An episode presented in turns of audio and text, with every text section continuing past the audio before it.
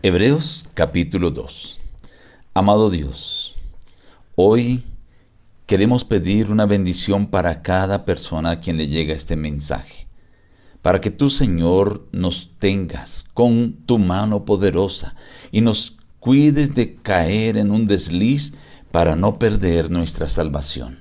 Te lo imploramos en el nombre de Jesús. Amén. Reciban un abrazo fraternal de parte de su amigo el pastor Juan Emerson Hernández y la invitación a meditar hoy en apartes del capítulo 2.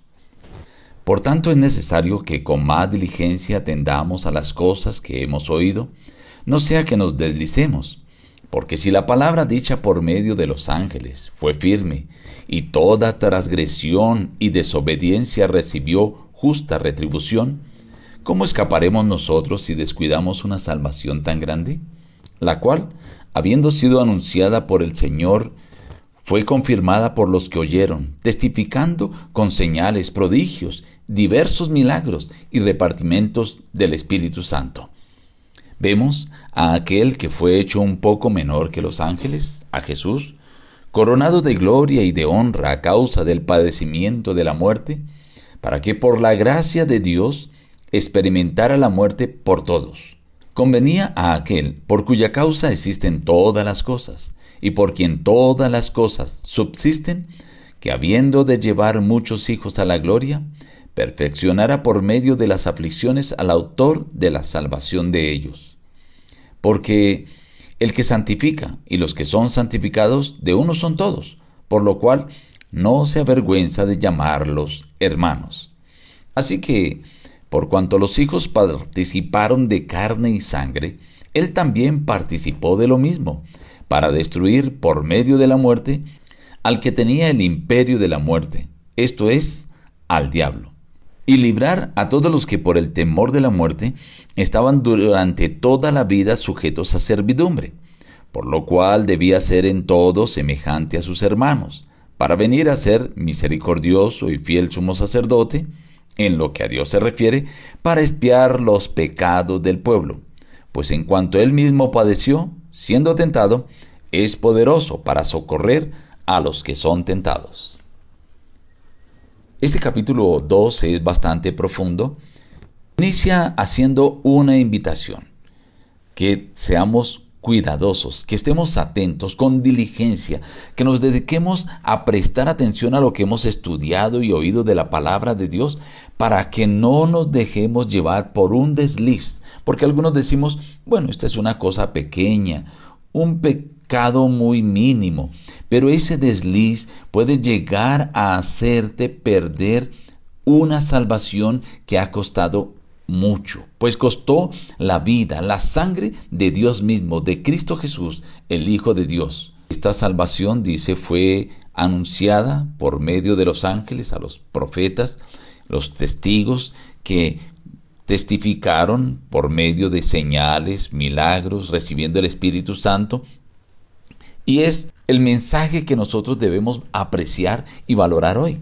Luego el apóstol presenta a Cristo Jesús aquel que siendo Dios vino, se tomó la naturaleza humana, se hizo semejante a nosotros. Dice allí la palabra de Dios, debía ser semejante en todo a sus hermanos. Cuando dice semejante en todo, se refiere a la naturaleza humana, a la naturaleza de sufrimiento que tenía que padecer, ser tentado, pero no necesariamente a una vida pecaminosa, porque la Biblia dice que Adán y Eva no fueron creados en pecado, seres humanos que no fueron creados en pecado. Pero también Jesús tenía que ser tentado en todo para llegar a comprendernos correctamente. Y no solamente ser tentado, sino que debía llegar a padecer, a morir, para que ese padecimiento, esa muerte, pudiera completar ese plan de la salvación. Se hizo uno con nosotros para llegar a hacernos hermanos de Él y coherederos de la patria celestial.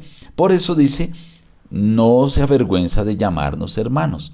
Tomó nuestra carne, tomó nuestra sangre, participó de lo mismo de nosotros con el ánimo de siendo humano, mostrándose débil, poder enfrentar al enemigo, a Satanás, que era el príncipe de este mundo y tenía el imperio de la muerte. Y Jesús, al morir en la cruz, sin haber pecado, pudo derrotar a aquel que tenía ese imperio. Y de esta manera librar a todos los que, debido al pecado, estaban sujetos, esclavos en la servidumbre, dispuestos a morir. Claro, hoy todavía hay muchas personas que están esclavas en esa misma situación porque no han aceptado a Cristo como su Salvador. Quizá, estimado amigo, estimado hermano, has entregado ya tu vida a Jesús, pero hoy el apóstol, a través del capítulo 2, te invita para que todo lo que Jesús hizo no lo deseches, no lo eches en vano, no lo vayas a desperdiciar por un simple desliz. Presta toda la atención al conocimiento que tienes de la verdad. Vívela, cúmplela, para que un desliz no te haga perder una salvación tan valiosa como la que el Señor Jesús pagó por ti. Nos despedimos diciendo, Busca a Dios en primer lugar cada día y las demás bendiciones te serán añadidas. Que Dios te bendiga.